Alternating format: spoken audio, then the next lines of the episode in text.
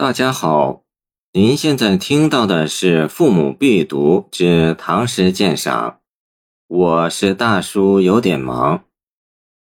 送行贵州，王维。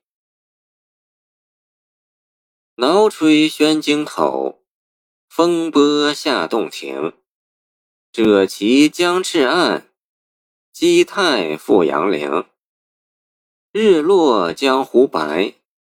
潮来天地清，明珠归河浦，英烛使晨星。这是一首送别诗，行贵州指行迹。首句写京口即今日镇江送别之场景。挠吹宣京口，钟磬齐鸣，鼓乐喧天，以听觉感受来写视觉形象。一个“宣”字写出了送别场面之热烈壮观。风波下洞庭这一句点明行迹取水路前往贵州。一个“下”字写出了游江入湖、扬帆直济之气势。首联不写执手相看之态，不作悲悲戚戚之语，摆脱婉转筹谋之度，将可有可无之应酬客套一并删去。将黯然销魂之事写得意气昂扬，而惜别感情则隐含于中。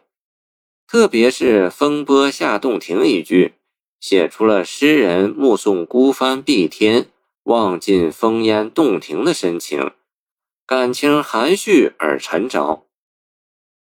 者其江赤岸，基泰复杨陵，颔联顺流而下。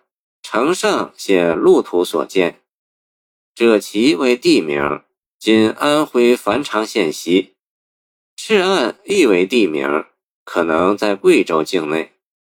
诗人将两个地名嵌入诗中，略点形成，看似随手拈来，其实经过了精心选择。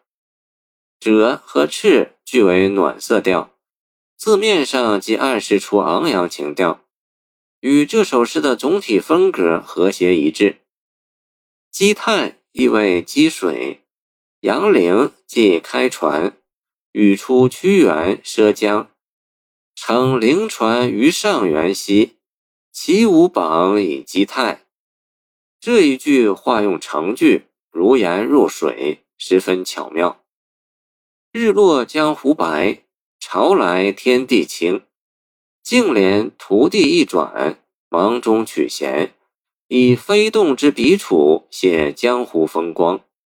诗人再次发挥了善于目写自然美景的特长，写出了这横空出世的绝世佳句。日落时，湖光与日光融成一片耀眼的白色；碧波滚滚而来时，整个天地又仿佛都染成了青色。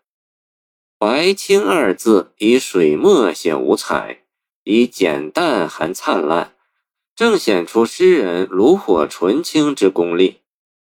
明珠归河浦，英烛使晨星。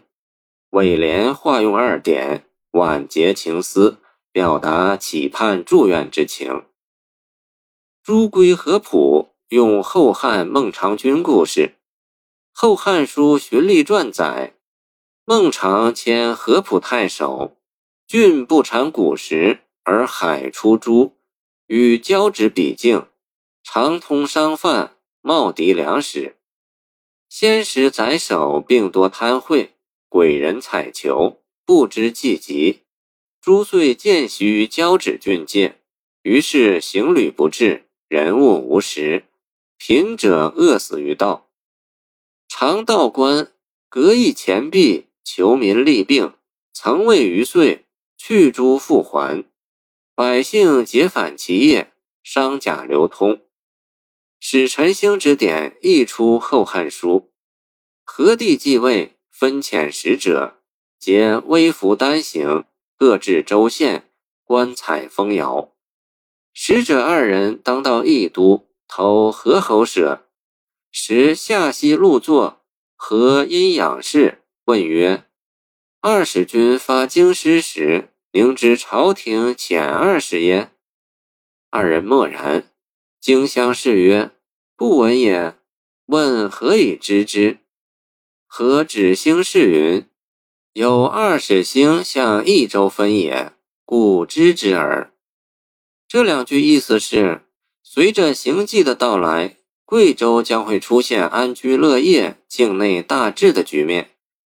这一联用典既切合人物身份，又紧扣当地故事，表达了作者劝勉友人为官清廉、造福百姓的良好愿望，而措辞不卑不亢，真诚恳切，可谓十分得体。